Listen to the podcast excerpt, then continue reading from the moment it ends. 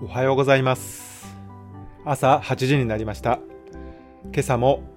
アイデアの破壊力で今を変えるラジオを始めてまいります。今朝も名古屋錦2丁目の長者町スタジオから生配信でお届けしております。早速ですが今朝のテーマをご紹介いたします。今朝は〇〇だけど〇〇。事業開発特集です。医療品卸や牡蠣養殖あるいは防犯タグとかですね。野菜卸の会社がこんなことをしましたという記事を4つほどご紹介いたします。はいそれではですね早速1つ目からご紹介いたします。医療品卸だけど24時間営業の無人店を開いたという記事です。札幌にあります医療品卸の会社がですね24時間営業できる無人店舗マンハッタンストア無人をオープンいたしました。オープンしたのは2021年11月昨年の11月ですね。自社ビルの1階にオープンしました。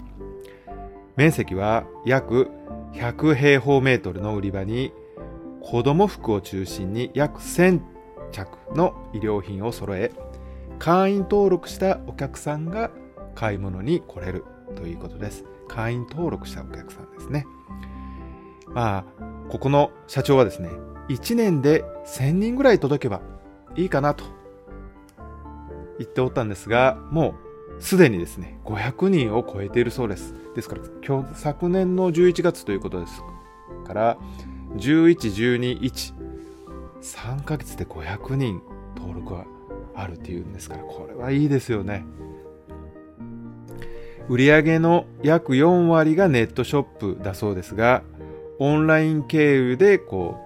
うあのいろいろこうですね試着したいんだという問い合わせもあったので、まあ、今回、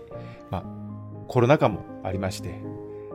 じゃあ非接触の無人店舗やってみるかということでオープンしたそうです。ですから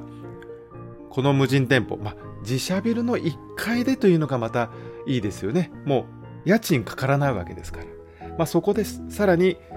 運用コス運用コストを抑えるためにその既存の入室管理やとか顔認証システムなんかをうまく利用したそうです。まあこういうシステムがもともとあったんでしょうね。ですから会員さん向けにカード会員証を発行して、まあ、それで入店してもらうということで無人店舗にできたそうです。まあ、今ですね私もあのクライアントさんの事業で、えー、今スポーツジムを開設今準備しておりますがシステムもですね会員登録のそのシステムとかももうたくさんあります。そのスポーツジム用のシステムもあってですね。しかも今はですねそのこう体温を測る顔認証のシステムであるとか顔のその体温を測ったりとかあと自動でこう無人でこう運営できるいろんな機材をくっつけることによってそのシステムも総合的に運用できるというシステムも出てますからね。今はこの、まあ、コロナ禍でこういうなオートメーションのシステムができてきておりますのでぜひ一回必要な人はですねネットで一回探してみてください。そうしますといろんなサービスが出てきて自分の自社に合うものを探せると思います。またですねここはあの無人店舗にお客様とのコミュニケーションが必要だと。無人店舗にお客様のコミュニケーションが必要だということで店内に来店客が自由に書き込めるノートも置いたそうです。これがですねちょっとアナログ的でしかもなんかこう何て言いますか言葉言葉選ぶなんか言葉は悪いですけどローカル的ですね。ここがなんかすごく温かみがある。まあノート。私もあの旅行に昔よく学生時代行ってまして自転車で旅行してまして各今あるんですか？ユースホステルっていうので泊まり歩いてたんですけど、まあ、必ず行くとですねノートが置いてあって、まあ、いろんなこと書いてあるんですけど、まあ、それも読むのも結構楽しみであったり、まあ、ちょっと書くまではいかないんですけどノートを置いたという点がですね無人なんだけどちょっと温かみがあるということでなんかいい運営の仕方されてるなと思いました。無人店舗の運営をきっかけにネットショップで商品を購入してくれるお客様も増えたそうです。ネットとリアルで好循環な人の流れが生まれつつあるそうです。ですから無人店舗をやるからとかネットショップをやるからお客を奪ってるとか奪われるとかこっちのお客さんがいなくなるんではないかとかそういうあのこう懸念もあるかもしれませんがでもですね意外に相乗効果を生んで私はねいい効果が生まれると思います。しかも実店舗があるというのはその実店舗の前を通る人もいらっしゃいますし必ずこう看板とか出していけばですねそれだけでいわゆるネットの中で広告するよりももっともっとこう実店舗っていうのはやっぱり人目についたり車で通ったりああそこ何のお店だろうという注意を引くことができますのでこのネットとリアルと両方やる、まあ、資金に余裕があればですねぜひ両方やった方がですね面白いと思います。システムも本当にたくさんありますのでぜひこうネットで調べてみてですね自社に合う、まあ、コスト的にもありますしこの私もあのこの生配信もですね実はまパソコン1台でやっておりましてまあ、あとパソコンのカメラとか、あのうまく使えばですね、非常にローコストでやれますので、ぜひ一回挑戦してみてはいかがでしょうか。はい。一つ目の記事は、医療卸だけどネットショップ初の無人店舗を開設したというお話でした。はい。それでは、二つ目ご紹介いたします。牡蠣養殖だけど、レストランを開いたという話題です。まあ、牡蠣養殖をやっているところがですね、三重県の島にあります牡蠣養殖がこう盛んな地域ですが、ここが外食産業に進出したということです。これもですね、単なるレストランではないところが非常に面白いです。どういうレストランかと言いますと、養殖いかだの上に席を設けて食事ができる牡蠣料理店を開業したということです。これはですね、要は、牡蠣を使っているレストランは、おそらく地元ですから、民宿もあったり、レストランもあったり、あると思いますけど、牡蠣養殖のあの、イカダの上で食べられるという、もうここにしかない、このロケーションと、その新鮮さですよね。楽しめるという点で旅行で行くときはですねなおさら行ってみたい体験してみたい。まあもちろん美味しいには決まってますよね。本当に。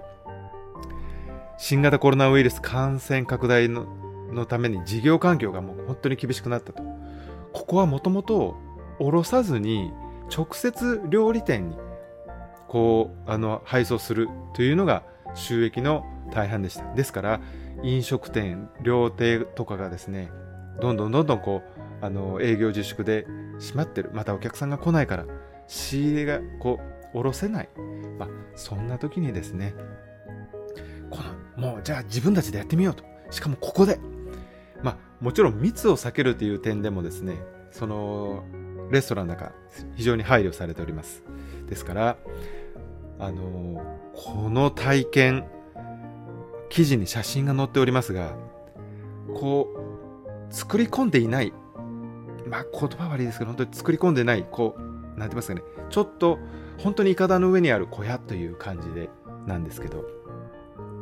これがまたいい味を出してると思うんですよね。コロナ禍後のを見据えて、まあ、収益を多角化して経営の基盤をこう強化すると、底上げするということですよね。まあ、このレストランについてですけど、島の的は的屋湾に面した加工場のすぐそばにあって、約120席の牡蠣料理専門店をこう8000万円で作ったそうですよ。2階建てのテラス席と養殖いかだ状の席で構成しているそうです。実際に牡蠣を養殖している、こう、目の前でですね、湾を様子を見ながら食事ができる。この体験、素晴らしいなと思います。もうぜひ行きたいですけど、多分混んでるでしょうね。すぐそういうことを思い、私はもうあんまりデブ症ですからいかんですけど。産地で新鮮な牡蠣を味わえるメニューを揃えて、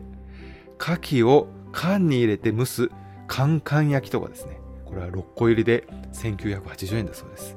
新鮮で紫外線処理をしていることを活かした生牡蠣のほか、牡蠣フライや酢牡蠣なども提供すると。年間で約6000万円の売上高を見込んでいるそうです。いやー、本当にですね、これは本当に画期的だなと思います。陸の上にレストランって言ったら、まあ、多分他にもあると思いますけど、この牡蠣養殖のいかだの上で食べられると。ですから、飲食店をもし開業しようと思うと、本当にもうたくさんのお金、非常に資金が必要になりますけど、まあ、いかだの上ですから、多少こう、手作り感があるところでもですね、十分満足していただけるんじゃないかなと思います。まあ、直近のすぐ近くのですね、あの近隣のお客様にも食べてもらえるレストランも開設して、6次産業化進めることで事業基盤の底上げをしたいということです。いや、もうせっかくですね、まあ、料理といえばやっぱり素材ですから、その素材を持っているという点でですね、この牡蠣養殖をしながらレストラン、しかも、いかだの上で食べられるというこの体験サービス、体験ですね。サービス。うん。面白いなと思いました。もうぜひ、どんどん挑戦してほしいなとます。やっぱり、もう食べ物もですね、やっぱ循環しなきゃいいものができませんからね。やっぱお金に換える手段として、やっぱり直接お客様に牡蠣を食べていただくというレストラン、面白いかなと思いました。はい、2つ目の記事以上です。では、3つ目記事、3つ目の記事ご紹介します。これはあの海外の話題です。えー、ファッション業界、もうコロナ禍で非常に売り上げが下がっていると。まあ、このファッション業界もですね、まあ、大量に作って大量にまあ廃棄する。まあ、一説、あの、報道によりますと、半分、年間で作られる服の半分が捨てられているんではないかなという統計の数字も出ておるぐらいですね。まあ、ファッション業界も SDGs に向けてといいますか、まあ、やっぱり無駄をなくすという点で様々な取り組みがされております。また、こう、IT を使ってですね、AI とか IT とか、この点でも非常に進化しております。その中で、オランダ発のセルフレジシステムを開発する企業がですね、面白い商品を作りました。盗難防止のために医療品についている防犯タグありますよね。この防犯タグに商品情報をつけたということです。どういうことかと言いますと、例えば売り場に気になった商品、服を見つけたとします。そして、この会社のアプリを使って、そのタグのボタンを押しますと、そのスマホをタグに近づけつつ、そのタグのボタンを押します。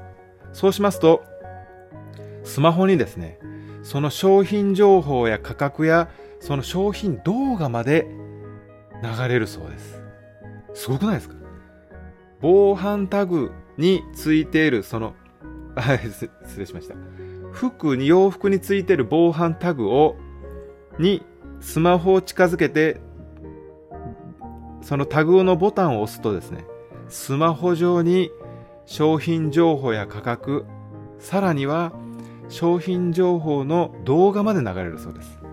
そして購入したいという場合はですね、そのアプリ上のボタンを押すと、決済を押すと、もうそこで決済が済んでしまうということです。それでもう一回タグのボタンを押すと、今度タグがもうそれ外れてしまう。もうそれで購入しましたとですからそのタグをお店のカゴに入れると、もうそのまま商品を持って、そのお店を出ることができると。すごくないですかこの商品。ものすごく画期的だなと思います。これこそですね、無人店舗もできますよね。だって商品説明はそのスマホで見れることができますからね。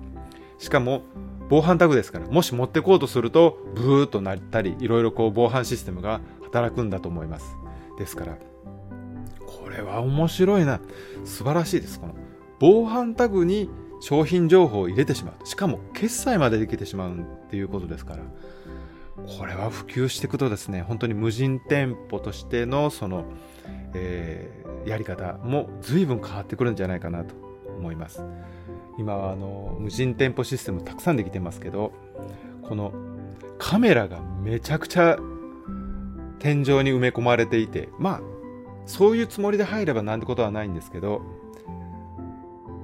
っぱこのすごくシンプルで、この無人店舗を運営するという点にはこの防犯タグ非常に効果を発揮するんではないかなと思います。店舗側にとっても万引きのリスクを抑えることだけではなくてですね人件費も抑えることができる。しかももうレジを置く必要がないと。ですからそのレジを置かない代わりにまた商品も置けるということですからこれはですね、もうなおさら画期的だなと思います。アプリでオンラインで購入することもできて、そうしますと、まあ、店員さんがですね、例えば離れたところでアプリでこう商品を買います。そうするともう、そのタグを店員さんが外して送ることもできるし、しまあ、デリバリーもできるということです。洋服を買うとき、スマホの動画で友達に店内の商品を見せながら相談して買う時代になりました。そうですよね。今もう店内で撮影っていうのも、あのー、できるところが増えています。ですから、友達とこの服どうかなと言って、まあ、友達、遠くに離れてる友達とスマホで顔を見ながら、あるいはその商品を見せながら相談して買う時代になりましたから、まあ、今後ですね、店員さんのその役割もどんどん変わってくるんではないかなと思います。いかがですか？この防犯タグに商品説明と決済のサービスがもうついてると。これは面白いなって。設備投資もおそらくあまりかからないんじゃないかなと。多分ですね、まあ、その動画とか決済情報をリンクさせるというのもですね、まあ、どこまでシンプル化できるかなというところもあります。これがちょっと手間取ると、うーん、店員さんの負担も、ま増えるかなと思いますが、まあ、これもちろん洋服じゃなくてもいけますよね。いろんな商品、もう家電量販店で家電につけてもいいですし、まあ、食べ物はちょっとあれかなと思いますけど、まあ、こういうタグをつけるわけですから、ちょっと高めの商品でも、この方法を使えばですね、非常に店員さんの負担もなくなるかなと思いました。防犯タグの話題でした。はい。3つ目終わりです。はい。では、4つ目の記事ご紹介いたします。青果卸、まあ、野菜とか果物ですね。青果卸のお店が飲食店をもう開いたということです。記事でちょっと気になった点があります。ドライブスルー八百屋に取り組んだ青果卸のフードサプライという、東京都の大田区にあるフードサプライという会社がコロナ禍で飲食ビジネスをに参入したという話なんですが、ドライブスルー八百屋もまたちょっと気になりますよね。まあ、この記事の中ではちょっとさらっと最初に冒頭に紹介してやるだけなんですが、ドライブスルー八百屋。ちょっと名前を聞いただけでもワクワクしてきますけど、まあ、成果卸自ら飲食店を運営することで仕入れた野菜の消費拡大を図ろうとする試みです。しかもですね、この飲食業、なかなかとんがってますよ。野菜炒め専門店です。野菜炒め。野菜の卸がメインですから、その野菜炒めの専門店肉野菜炒めベジロという名前だそうです。メニューはシンプルに主力の野菜炒めのみです。そこに好みで、好みに応じてですね、鶏の唐揚げを乗せることもできますと。ですから、野菜炒めの価格は500円で。これもですね、野菜の量はおよそ 400g ですから、400g の野菜って結構な量だと思いますよ。ですから、ここの社長はですね、日本人は野菜の摂取量が足りないと言われており、野菜をたくさん取れる飲食店として立ち上げたということですから。ですから、例えば、月月曜日から金曜日まで外でランチをされる方、まあ、週の真ん中水曜日だけは野菜炒めにしようかという食べ方もありますよね。ですからこの野菜炒めだけの専門店っていうこのとんがった絞り方メニューいいかなと思います。しかもですね、鶏の唐揚げをプラスできると。ですから、肉を加えたその鶏の唐揚げの量に応じて700円から900円で販売しているそうで、まあ、もし野菜炒めプラスに100円追加料金しますと定食としてご飯とスープがついてくるそうです。しかもですね、無料で野菜の量を増やすことができる増しサービスもあるそうですから。ま、今日は、まあ、週に1回は、まあ、3日に1回は野菜をたくさん取るこのベジ郎に聞こうと。この取り組み私すごくいいなと思います。その、やっぱり飲食店ってラーメン食べたいなとか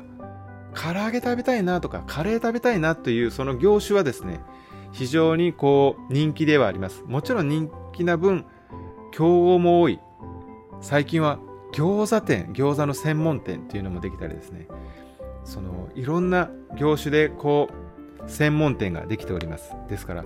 この肉野菜炒め、野菜炒め専門店っていうこの切り口、もともとはやっぱ仕入れた野菜が破棄してなきゃいけない飲食業にこう卸してたのがですねもう実際はあの一番低い時で2割まで減ってしまったと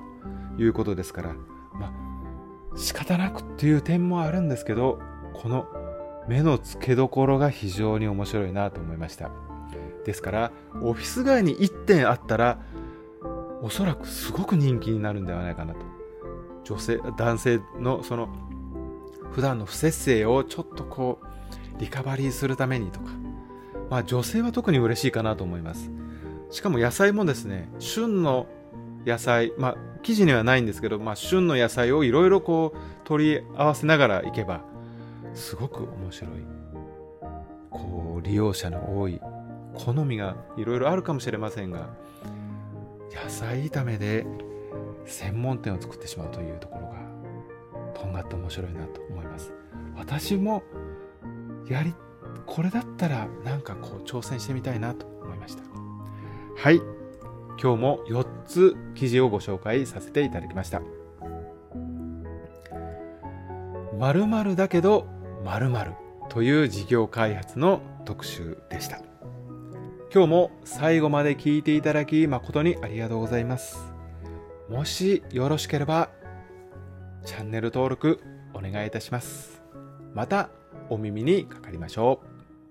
う。バイバイ。